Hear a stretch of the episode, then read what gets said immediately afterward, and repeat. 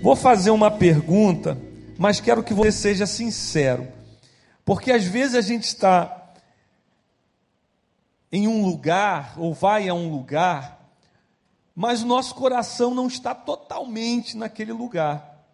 Então eu quero te perguntar: o teu coração está aqui? Hã? Ou tem alguém com coração lá na Sapucaí? Aí chega, tá, podia cantar uma sambinha hoje, tal. Tá? Teu coração está aqui, glória a Deus. Então quero dizer uma coisa para você. O Senhor já falou e ainda irá falar o teu coração. Amém?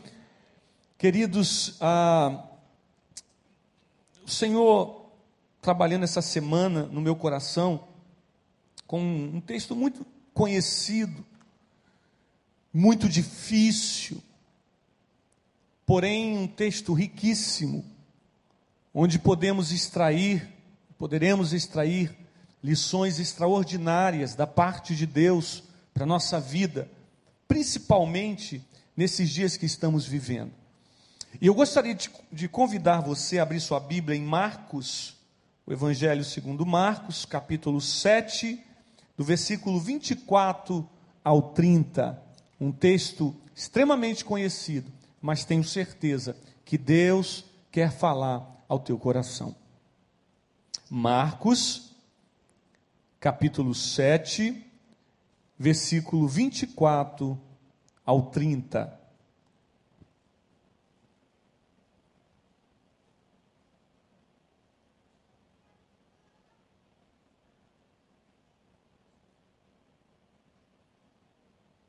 Amém. Muita gente viajando, muitos dos nossos irmãos aproveitaram o feriado para pegar a estrada e muita gente hoje ausente aqui por esse motivo. Mas louvado seja o nome do Senhor, porque você está aqui e você optou por estar na casa do Senhor, louvando e exaltando o nome do Senhor. Você também que está na internet nos acompanhando, que o Senhor possa falar o teu coração também. Tá bom, querido? Diz assim a palavra do Senhor. Então partiu Jesus daquele lugar e foi para os arredores de Tiro e de Sidom. Entrou em uma casa e desejava que ninguém o soubesse. Porém, não foi possível manter sua presença em segredo. De fato, assim que ouviu falar sobre ele, certa mulher cuja filha pequena estava com um espírito imundo, chegou e atirou-se aos seus pés. A mulher era grega, de origem cirofenícia, e implorava a Jesus que expulsasse de sua filha o demônio. Mas Jesus lhe explicou: Deixa primeiro que os filhos se alimentem até ficarem satisfeitos, pois não é justo tirar o pão dos filhos e lançá-los aos cachorrinhos. Ao que replicou-lhe a mulher: Sim, Senhor, mas até os filhotes dos cães, debaixo da mesa, comem das migalhas das crianças. Então ele lhes declarou: Por causa dessa tua resposta, vou repetir, por causa dessa tua resposta, podes ir em paz. O demônio saiu já da sua filhinha. Ao retornar ela para sua casa, encontrou a criança jogada sobre a cama, pois o demônio a havia abandonado. Que texto, hein, gente? Quanta coisa que acontece nesse relato, neste evento relatado por Marcos e também relatado por Mateus no capítulo 15 que nos chamam a atenção. E nos chama a atenção também a, quando se dá esta situação. Jesus está procurando um lugar para ficar em secreto, para descansar. E quando a gente vê da onde ele vem, de onde ele vem, nós percebemos por que Jesus procurava um lugar para descansar.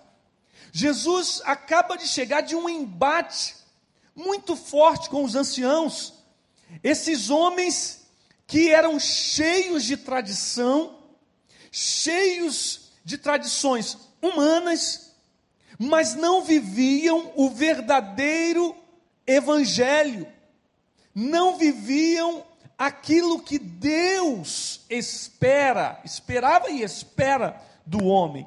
Então eles tinham muito discurso, eles tinham muita propaganda de si, eles tinham muitas leis, eles sabiam muitas ah, ah coisinhas pequenas, mas que não refletem, na, não reflete na verdade a, a, a verdadeira essência de Deus. E Jesus, me parece que ele está cansado. Sabe aquelas pessoas que te cansam? Sabe aquelas pessoas que ficam só no legalismo e não conseguem mergulhar na graça de Deus? Jesus tinha acabado de ter um embate com esse, com esse tipo de gente. Gente que está preocupada com a sujeira externa, é o que eles falam. Se você ler um pouco antes, você vai ver que eles estão preocupados porque os discípulos de Jesus não lavavam as mãos, e Jesus agora está no embate violento com eles, dizendo que aonde precisa ser limpo realmente é a nossa alma, é o nosso coração, é o nosso ser, são as nossas intenções diante de Deus que precisam ser puras a cada dia. Mas nada melhor para um legalista, para tentar mostrar alguma coisa que ele não é, do que trazer preceitos humanos. Ah, como parece espiritual quando uma pessoa sobe por aqui e faz uma cara de espiritual. Você já viu uma cara de espiritual? Hã? Quem já viu?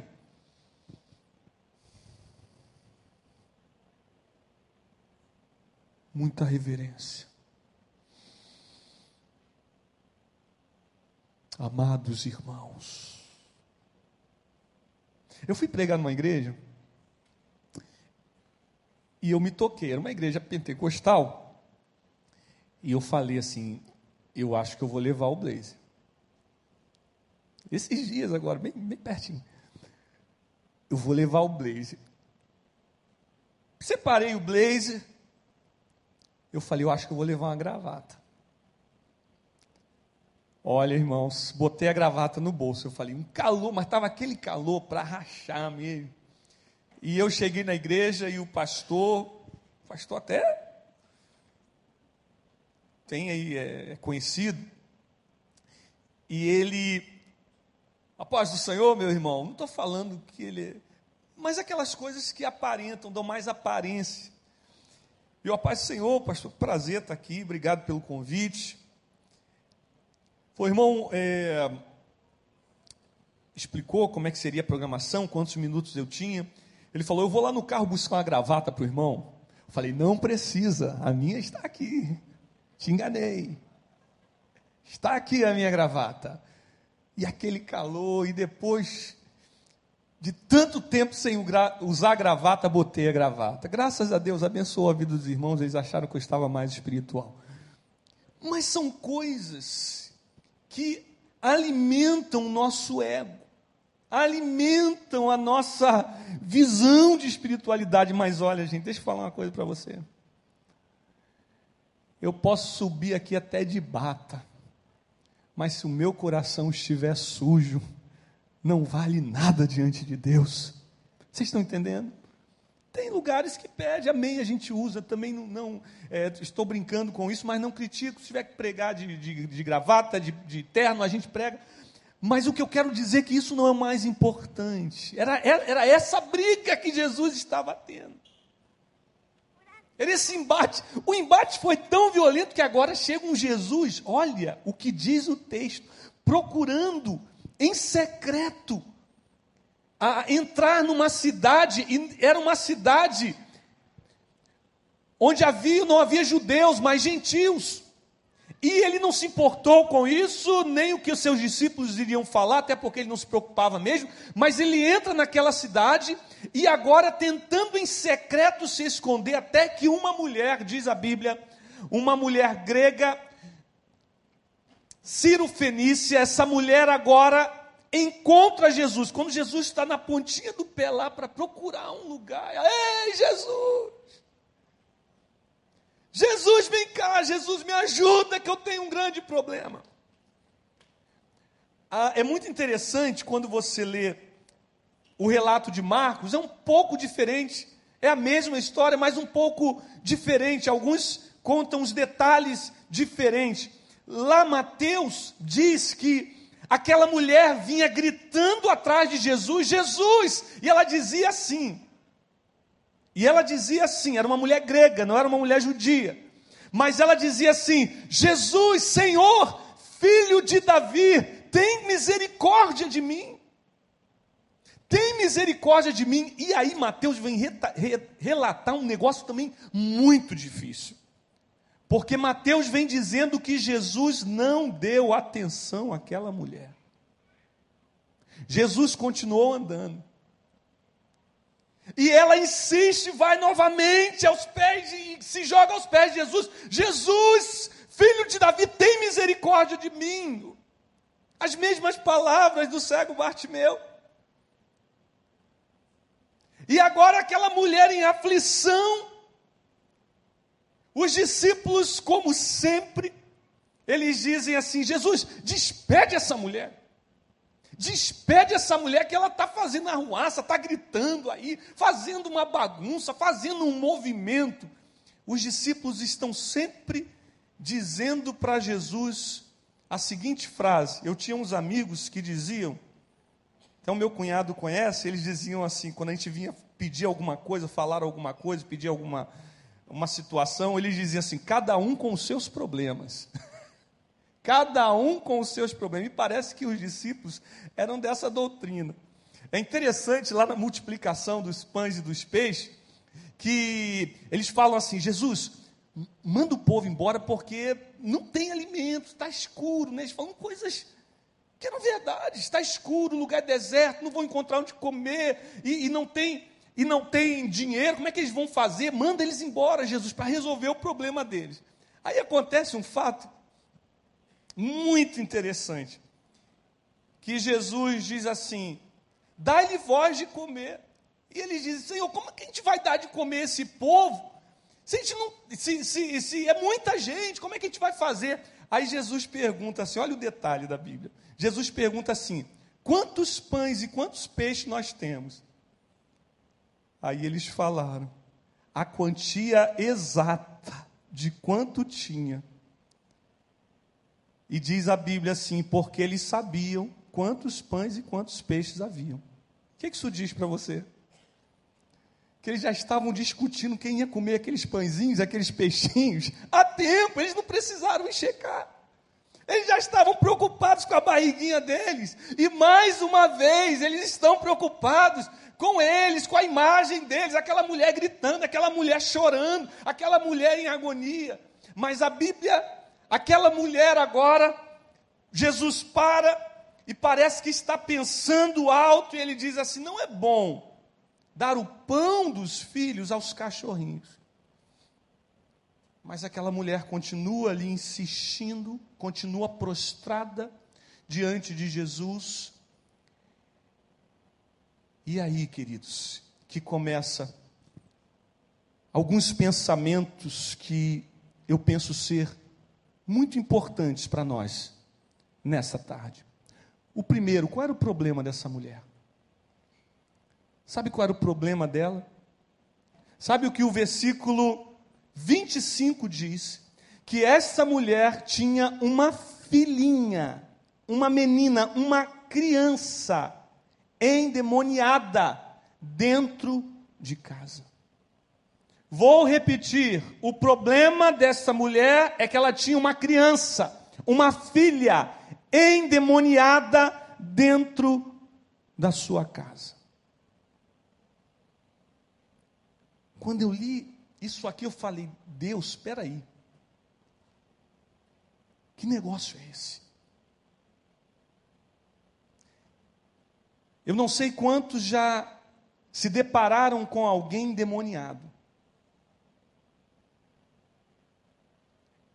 É um negócio terrível. Alguém endemoniado, alguém possesso por demônios, é algo terrível. Lembro-me de um homem que, naquele momento de possessão, nós estávamos numa igreja, era uma igreja muito humilde, pequena ali em Irajá, e tínhamos bancos, sabe esses bancos pesados de madeira, inclusive que nós tínhamos aqui? Este homem, o banco estava cheio de pessoas, e este homem, ele me pega este banco endemoniado, e joga o banco para o alto, vai crente para tudo quanto é lado. Sobe os crentes, um homem sozinho, jogou os crentes todo para cima. Caiu gente se machucando, um negócio terrível, uma força descomunal. Quem já viu uma pessoa possessa por demônios sabe bem o que é a confusão que produz, a tristeza que produz. Eu tinha um amigo que a sua mãe participava de um centro de macumba na frente da minha casa. E esse amigo estudava comigo. E um dia, no dia de São Cosme Damião, estava o centro lá todo vapor, e aquela mulher, a mãe daquele menino, e eu fui lá, era menino ainda, fiquei olhando lá dentro, e aquela mulher, havia um vaso, um, um vaso de, de planta, acho que aquela comigo ninguém pode, essa mulher pegava a terra, fazia aqueles. O capitão, quem conhece? Quem lembra do que é capitão? Você sabe o que é? Olha aí, olha aí. Já, sua irmã come assim ainda? Faz o capitão? É. Vocês não sabem nem o que é isso, né? Sabe? Minha avó fazia e dava na boca de todos os né? Comida assim, ó. Pegava o tutu, o feijão, o arroz, a farinha e fazia o capitão. Aí vem cá, meu filho. Aí todo mundo ia comendo, um capitão para cada um. Negócio nojento hoje. Mas era. Ah, e aquela mulher, só que ela fazia um capitão da terra. E ela pegava aquela terra e comia aquela terra. E aquele menino na escola, triste, abatido, porque ele via a mãe dele fazer coisas terríveis. E ele muito triste hoje, graças a Deus, eu sei que ele é um servo de Deus, se converteu ao Senhor, mas ele passou momentos muito difíceis, porque não é fácil quando você vê uma pessoa possessa, o que o diabo leva esta pessoa a fazer. Não é à toa que ele chama esta pessoa de cavalo. É o meu cavalo. Mas o que nos surpreende é que não estamos falando de um adulto não estamos falando de um homem, estamos falando de uma criança. E o que a Bíblia está nos dizendo é que sim, até uma criança pode ficar possessa. E o grande problema, o grande, a, o grande, a grande questão aqui é como esta menina ficou possessa como o diabo entrou na casa desta mulher desta forma. Ela diz em Mateus 15 que a menina estava terrivelmente possessa, terrivelmente endemoniada, terrivelmente sofrendo com os ataques do inimigo. Como chegou àquele ponto, como uma menina, uma criança chega num nível desse de possessão. Não estamos falando de opressão. Opressão, o inimigo ele fica de fora, tentando te pressionar com situações, com sugestões. Não, mas estamos falando de possessão, ela estava tomada. E pelo que me parece, era uma possessão contínua. Contínua. Eu trabalhava algum tempo, trabalhei no Ponto Frio, era inspetor do Ponto Frio, e uma certa vez eu cheguei numa casa, e quando eu bati na, na porta da pessoa, quando aquela mulher veio, ela veio completamente possessa. E ela já veio rosnando, quem já viu, é algo terrível, veio babando, mas glória a Deus que ela já veio com as mãos amarradas em nome de Jesus. E como, pastor? Como é que isso pode acontecer? Queridos, Satanás, o inimigo, ele entra em brechas. Ele entra em brechas, e essas brechas são pecados. Já conheci pessoas cristãs que de noite não conseguiam ir ao banheiro porque tinham medo de ir ao banheiro, tamanho terror que tinha durante a noite. Esta semana eu fui visitar uma pessoa muito interessante. Olha que coisa interessante. E essa mãe disse para mim: Ah, meu filho fica aqui no quarto, só que ele não fica no quarto de jeito nenhum, sozinho. A gente tem que ficar com ele no quarto dele, ele só fica se nós ficarmos. Falei, ah, é, e tal, conversando normalmente, mas por quê? Ah, ele fica vendo esses filmes de terror, fica jogando esses joguinhos. E aí, as portas vão se abrindo.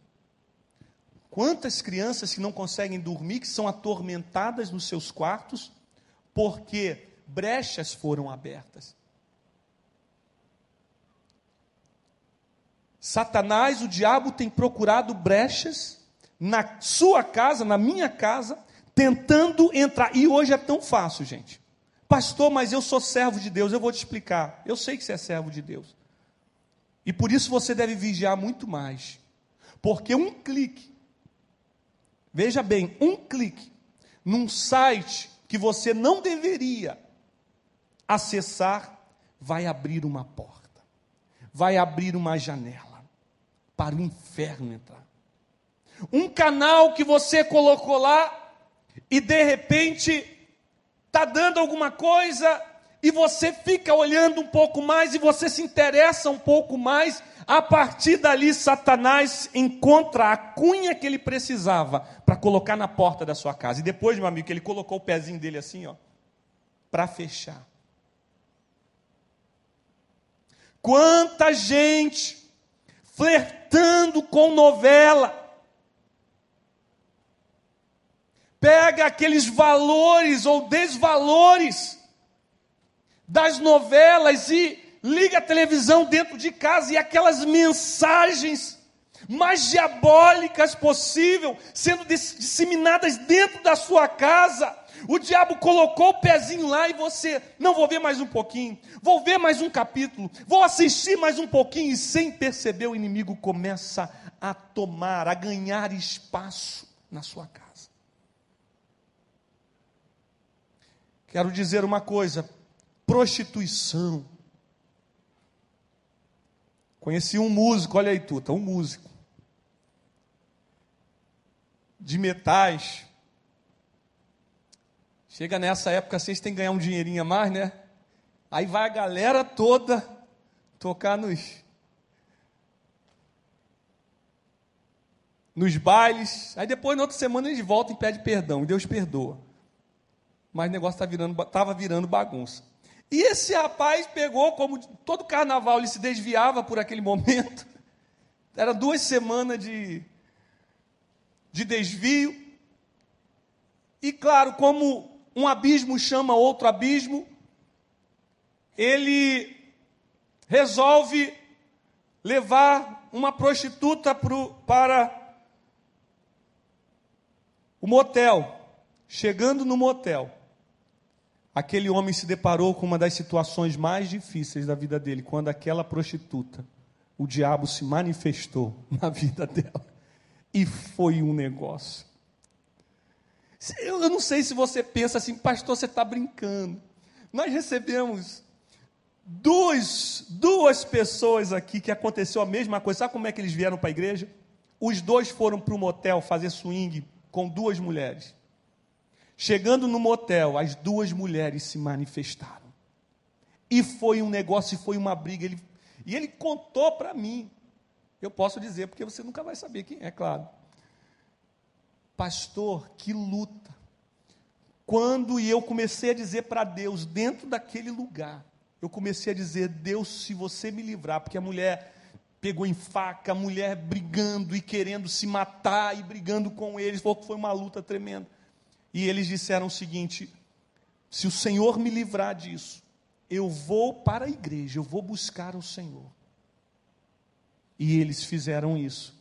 E depois, naquela mesma semana, vieram aqui. Entregaram a vida para Jesus e se converteram. O diabo, ele procura esse pé. E agora você me diz, mas pastor, eu sou lavado e remido no sangue de Jesus. É verdade. Você é lavado e remido.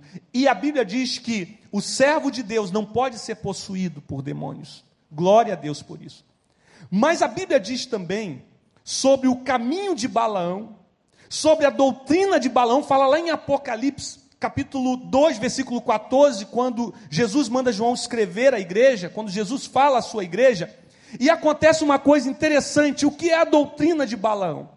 Balaão era um vidente, Balaão era um profeta, foi convidado por Balaque para amaldiçoar o povo de Deus. O povo de Deus estava conquistando tudo, vindo do, do, do, do, do deserto e conquistando tudo e sendo abençoado. Quando Balaque, o rei dos Edonistas, viu aquilo, ele falou: Eu preciso fazer alguma coisa. E o que, que eu vou fazer? Então ele chama Balaão, que era um vidente, e diz assim: Balaão, eu vou te dar dinheiro para você amaldiçoar aquele povo, para que quando eles vierem contra mim, eu possa destruí-los. E aí Balaão recebe, pegou o dinheiro, e agora Balaão prepara tudo, vai para o monte, prepara todo o altar, e ele chegava no altar, levantava a mão, ele conseguia olhar daquele lugar o povo de Israel.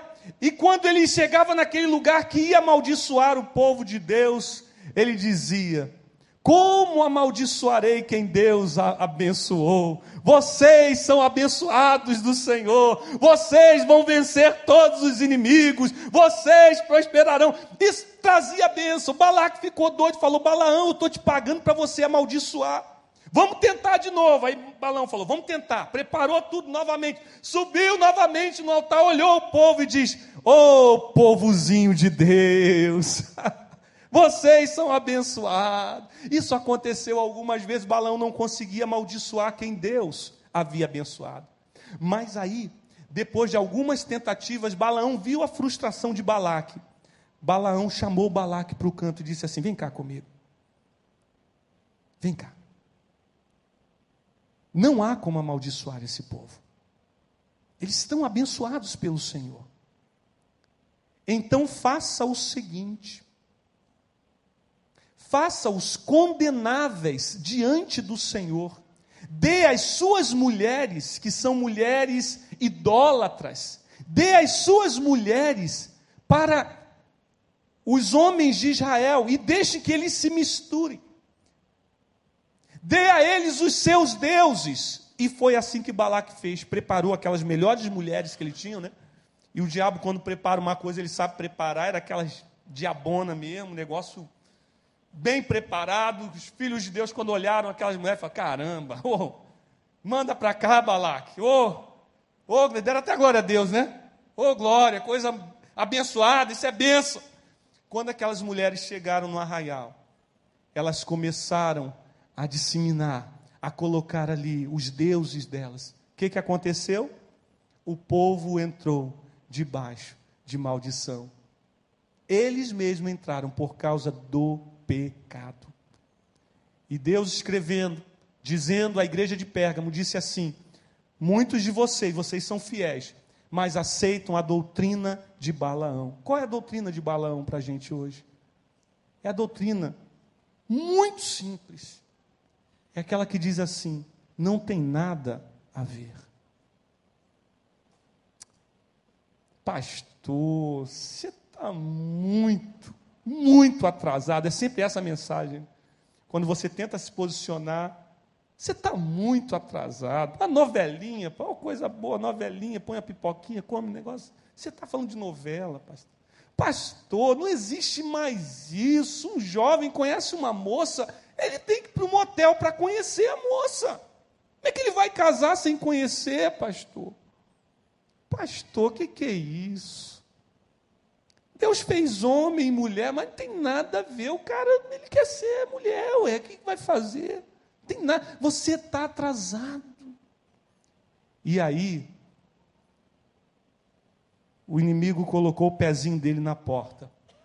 E ele vai arrombar e vai fazer a festa. Não posso dizer o que fez com que essa menina estivesse endemoniada, mas ela estava completamente endemoniada. E agora essa mãe em agonia, ela chega diante de Jesus. E ela começa a clamar a Jesus, e ela começa a dizer: Jesus, tenha misericórdia de mim. E qual é o problema? Qual é a, a, a coisa extraordinária que é que essa mulher é grega? Essa mulher é grega. E se os romanos dominavam naquela época com a força militar, se eles tinham os, maiores, os melhores e maiores exércitos, o domínio cultural estava com os gregos. Eles tinham conhecimento, eles tinham a cultura e eles se vangloriavam disso. Então, essa mulher, com certeza, sendo grega, para ela era muito difícil se prostrar diante de um judeu, diante de um homem que prega uma mensagem, uma mensagem é, é muito, diga-se de passagem, uma mensagem muito estranha. Uma mensagem de cruz, uma mensagem de salvação, mas também este homem ele mostra em poder, nas suas ações, nos seus milagres, mostra também que o que ele pregava era verdadeiro. Tanto que quando ela ouve essas palavras, diz a Bíblia, que ela ouviu falar de Jesus, imediatamente ela fez de tudo para encontrar esse Jesus, para chegar diante dele, para colocar a sua aflição diante de Jesus. E agora, essa mulher sendo grega, aqui está o grande fator, a grande dificuldade para um grego naquela época se prostrar para uma outra ideia, não para as filosofias humanas, não para os, os conceitos humanos, não para aquilo que o mundo da época dizia, mas ela se prostra diante de Jesus Cristo, porque ela entende que para o seu problema só Jesus Cristo tinha a solução para ela. Gente, eu não sei por que caminho entrou o inimigo na vida daquela criança, mas eu sei de uma coisa: o caminho pelo qual ele pode sair, vai, iria sair, era no nome de Jesus. Era no nome de Jesus. Eu não sei o que você está enfrentando. Eu não sei que tipo de experiência você já teve. Nós já chegamos até em células às vezes. Nós temos que orar por crianças que estão não digo possessas, mas estão muito oprimidas e atrapalham e fazem um movimento na célula, ninguém consegue fazer nada. Alguém já viveu isso aqui? Você não consegue fazer, não consegue interagir. Parece que o inferno se abre ali. Você tem que parar tudo e falar: Ei, em nome de Jesus, sai daqui, Satanás. Porque o inimigo se levanta. E aquela mulher sabia. Porque deixa eu te dizer uma coisa: a gente vê muito teatro em muitas igrejas para expulsar demônios. Chamam o indivíduo na frente e vem cá, e você faz a, a, a, entrevista com o diabo, né? Faz a entrevista e faz aquele show todo. Gente, deixa eu dizer uma coisa para vocês. Esses demônios que se manifestam nas igrejas, e se manifestam mesmo, tá? Aquilo não é brincadeira, não. Isso é demônio pequeno. Isso é de. É, há uma hierarquia. Isso é demônio. Demônio que se manifesta é demônio pequeno. Os grandes, eles conseguem estar aqui no meio de nós. Pastor, o que, que é isso? É, é a Bíblia que diz. Eles estão ao nosso derredor, porque ao nosso redor estão os anjos do Senhor. Mas eles estão por aí e eles podem ficar, como tem vários relatos de satanistas entrando em igrejas, estão ali com uma casta de demônios e ficam quietinhos. E não se mexe, ninguém sabe que ele está ali, às vezes, travestido até de anjo. Porque a Bíblia diz que ele pode até se travestir de anjo de luz. E estão bagunçando, estão fazendo intrigas. E às vezes, deixa eu te dizer uma coisa, gente. Dentro da sua casa, às vezes no seu trabalho você não sabe o que está acontecendo, mas a intriga, a fofoca, há um espírito maligno ali. E você precisa, em nome de Jesus, fazer como essa mulher, se prostrar, não tentar resolver no braço. Ela era grega, poderia tentar resolver com seus conhecimentos, mas ela desiste da sua cultura, ela desiste dos seus conhecimentos e ela se prostra diante do Senhor e diz: Jesus, eu preciso do Senhor na minha casa. Porque esses demôniozinhos pequenos, eles se manifestam em a torta direita. Mas potestades ficam escondidas e às vezes muito bem escondidas. E ficam trazendo problemas, e ficam trazendo dificuldades. E tem gente achando que pode sozinho. Não podemos. Gente, não podemos. Não podemos. Não vá chutar uma macumba se você não tem um Deus com você, meu querido. Não faça isso. Agora, se você realmente está com Cristo, se você realmente está apegado a Ele, se você realmente se prostrou diante dele, aí sim o inimigo tem que sair. Você crê nisso?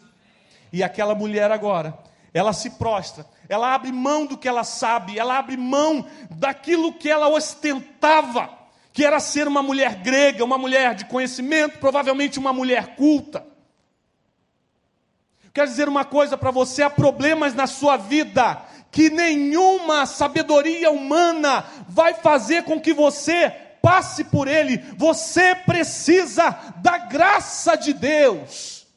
Você precisa do favor de Deus. Há situações na sua vida e na minha vida que às vezes a gente tenta, com a nossa sabedoria, com a nossa força, lidar com aquilo. Não, eu vou resolver daqui. Não, essa situação eu vou resolver dali. Mas, queridos, se o Senhor não agir, se o Senhor não vier com mão poderosa, a nossa casa, aquele local de trabalho, aquela situação, aquela área da nossa vida, ficará sobre o domínio do inimigo, como estava a casa dessa mulher. E que tristeza! E só Deus sabe o que aquela menina fazia naquela casa.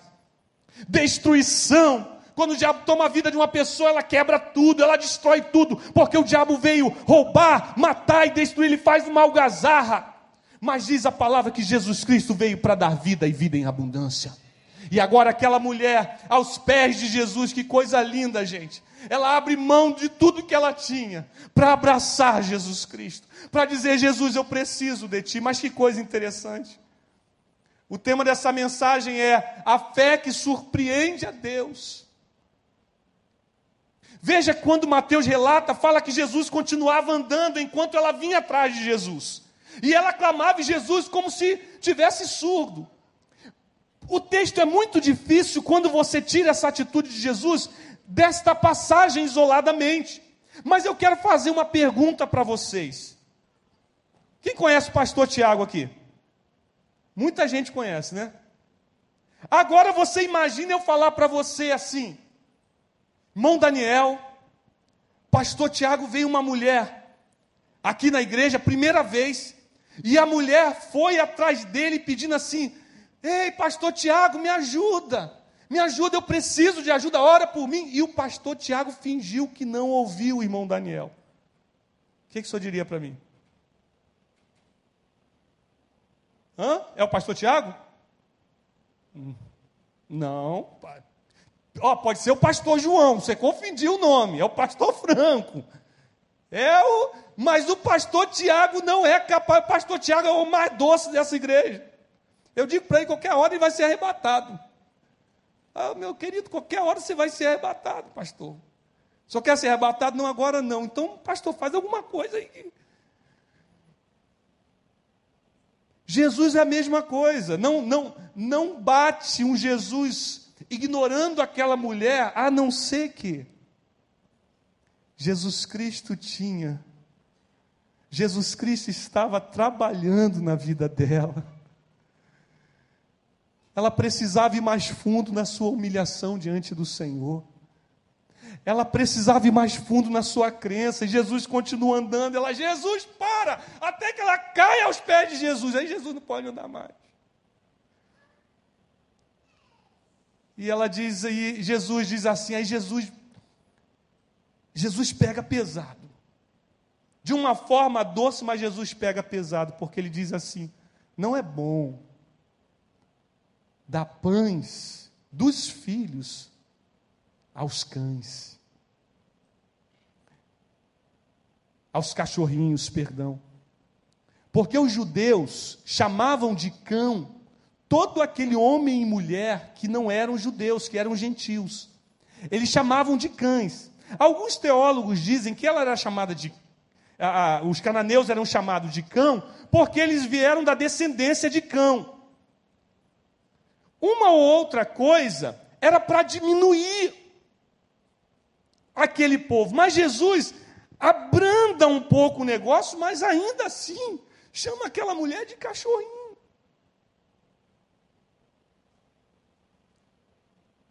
Você que busca uma bênção do Senhor, imagina você recebendo uma resposta dessa. Espera aí. É tipo assim, mas o que, que Jesus estava falando para ela? Mas você tem toda uma história aí. Você é descendente de cão.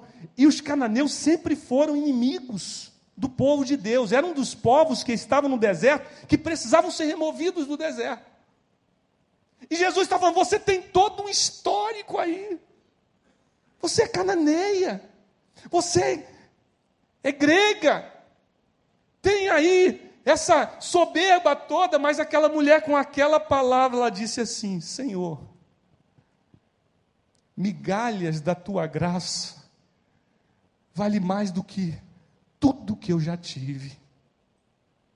Migalhas. Sabe por quê, gente?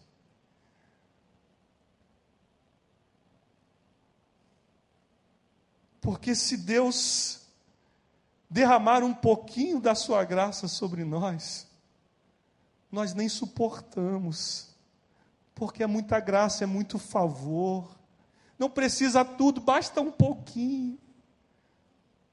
Aonde você estava quando Jesus te achou? Lembra? Quem era você quando Jesus te encontrou?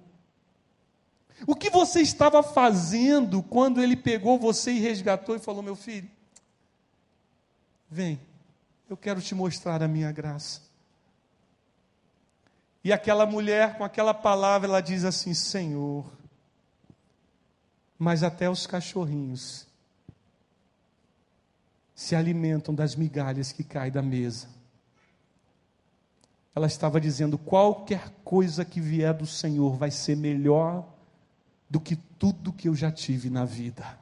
Que fé, gente. Essa é a fé que surpreende a Deus. Agora veja, veja qual é o diferencial. Você lembra o que eu falei no início? Da onde Jesus vinha, do embate que Jesus teve com religiosos, homens que se julgavam filhos de Deus, mas nunca experimentaram da graça de Deus, cheios de, de conceitos, cheios de manias, cheios de doutrinas humanas, mas não experimentaram da graça. Ah, eu sou judeu, e daí? Mas não experimentou da graça de Deus, como muitos judeus até hoje. Mas aquela mulher não era judia, era uma gentil, e ela sabia, gentil, era uma mulher gentílica, e ela sabia disso, mas sabendo disso, ela se prostra diante de Jesus e ela diz: Jesus, Deixa que as migalhas caiam para que eu possa viver. E Jesus diz assim: mulher, olha que coisa linda. Mulher, por causa da tua palavra, você pode ir para casa, que o demônio já saiu da sua filha. Por causa da tua palavra. Por causa da tua palavra. Queridos, poder que é na palavra. Como é que tem sido o seu enfrentamento com as forças do inferno, tentando desestruturar a sua casa, de, tentando desestruturar a sua família. Como é que tem sido? Você começa a reclamar, você começa a dizer, mas Deus não, não fez, Deus é, parece que esqueceu de mim e não vai fazer, ou você tem dito, Senhor, derrama só um pouco da tua graça e me basta. Só um pouco da tua graça e a minha vida irá mudar. Só um pouco da tua graça e a minha história não será mais a mesma. Como tem sido a tua palavra diante dos testes que você tem enfrentado? Isso vai fazer toda a diferença. E olha que coisa linda, aquela mulher chega em casa, vai para casa com aquela palavra, que coisa linda. Chegando em casa, ela encontra aquela criança, diz a Bíblia, jogada na cama. Quem já viu uma pessoa possessa, sabe que depois de uma possessão, a pessoa fica completamente cansada, esgotada, machucada, ferida. Mas quando o demônio é expulso, aquela pessoa descansa. Houve um período na minha vida que Deus me usou muito nessa, nessa área, mas foi um período. E quando, no nome de Jesus, aquele demônio era expulso, as pessoas estavam cansadas, elas não se lembravam mais de nada, do que havia acontecido, do que ela havia feito, às vezes uma ruaça, mas não se lembrava mais de nada, e estavam cansadas, mas agora podiam descansar, principalmente quando a gente fazia o convite, você quer aceitar Jesus como seu Salvador? E aquela pessoa dizia: Eu quero, eu quero. Então ela descansava. Essa jovem agora está na cama, ela está descansando. E ela descansando, não só ela, mas toda a sua família, sua mãe, agora pode descansar. Sabe por quê? Porque Jesus liberou um pouquinho da sua graça naquela casa. Que Deus libere da sua graça na sua casa, no seu trabalho, na sua vida, para que você experimente o que é viver debaixo dessa graça de Deus. Pode ser, não precisa ser muito, não. Basta ele olhar para nós. E o inimigo e o inimigo tem que sair. Tem alguém aqui enfrentando alguma luta que tem sido descomunal, que você tem entendido que essa luta não é humana? Mas se como aquela mulher você tem visto em alguma área Satanás tentando destruir, tentando massacrar, tentando impedir a bênção de Deus, tentando te entristecer, tentando trazer confusão, arruaça na sua vida. E você não tem conseguido lidar com isso. Eu quero te fazer um convite corajoso agora. De você fazer como esta mulher. Só que você não vai se prostrar. A forma que você tem agora de se colocar diante de Deus, essa oportunidade que eu quero te dar é você se colocar de pé agora e falar: Senhor, eu preciso do Senhor nesta área. Coloque-se de pé agora. Se tem uma área da tua vida, você entende, não é humana. Nas forças humanas você não vai conseguir. Você precisa desse Jesus que operou na vida dessa mulher. Amém. Amém. Você entende que precisa da graça de Deus. E nessa tarde você pode dizer: Senhor, basta um pouquinho da tua graça e esse problema e essa dificuldade será resolvida. Nós vamos orar logo depois dessa canção. Estaremos orando. Permaneça de pé. Eu quero orar com você em nome de Jesus.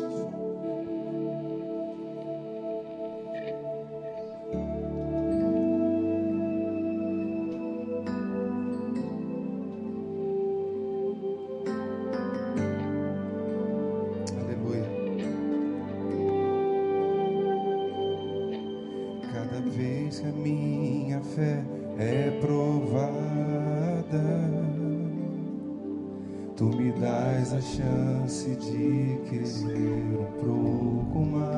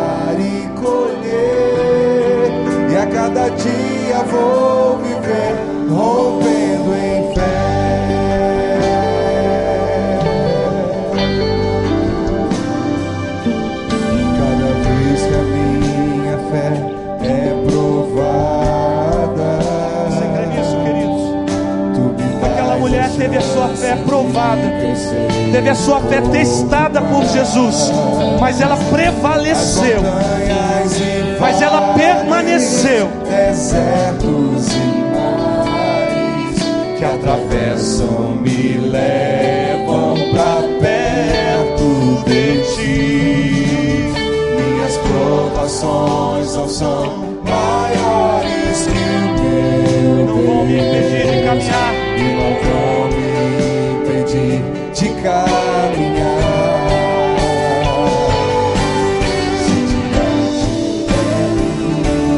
Não se abrir o mar, Deus vai me fazer andar por sobre as águas,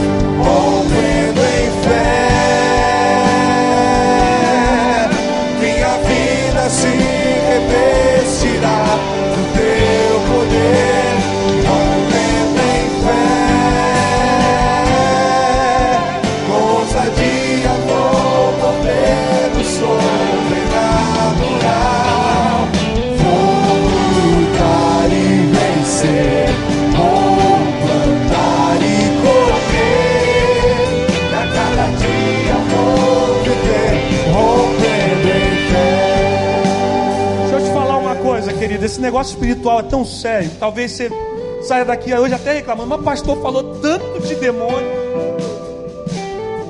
Falou tanto dessa obra, do que ele faz, do que ele pode fazer.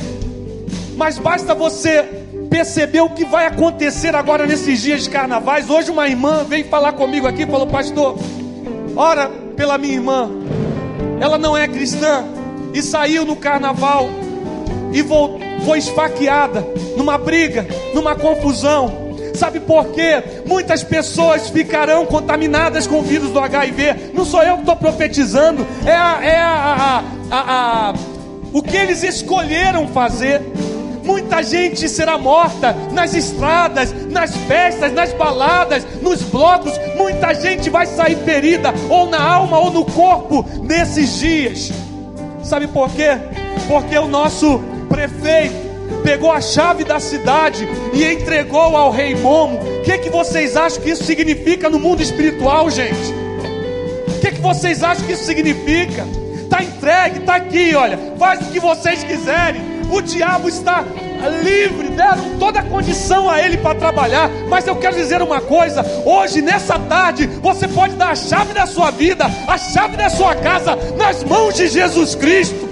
Faça isso. Se o mundo coloca nas mãos de Satanás, coloca a chave da sua vida nas mãos de Jesus e diga assim: Jesus é o Senhor quem me protege, é o Senhor quem me guarda. Essa é a fé que surpreende a Deus. É quando você declara: Senhor, a minha vida pertence a Ti, ela é tua e eu dou o controle dela nas tuas mãos. Aleluia.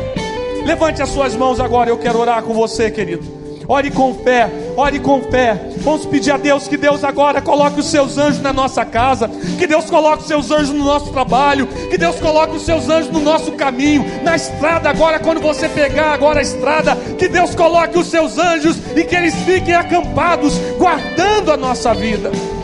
Pai, eu te louvo e te agradeço por esse tempo. Te louvo e te agradeço, Senhor, porque, Senhor, esta mensagem não é para dizer o que o diabo faz, mas é para dizer como o Senhor cancela, como o Senhor anula todas as obras do inimigo e como o Senhor nos faz, como fez essa mulher cirofinícia, mais do que vencedores. Poderemos chegar na nossa casa em paz, poderemos ver a nossa família em paz, poderemos ver os nossos filhos em paz, poderemos ver o nosso cônjuge abençoado, porque é o Senhor que nos abençoa que possamos exercer essa fé, Senhor, que possamos estar firmados. E agora essas pessoas, Senhor, tanta gente que se levantou aqui dizendo eu estou enfrentando uma luta que não é humana, mais uma luta que é o próprio inferno se levantando contra mim. Mas nessa hora, Senhor, essas pessoas em sinal de rendição, de humilhação, estão, Senhor, se colocando diante de Ti, e pedindo, e clamando, e dizendo: Senhor, olha para mim, olha para minha casa, olha para essa situação. Então, Pai,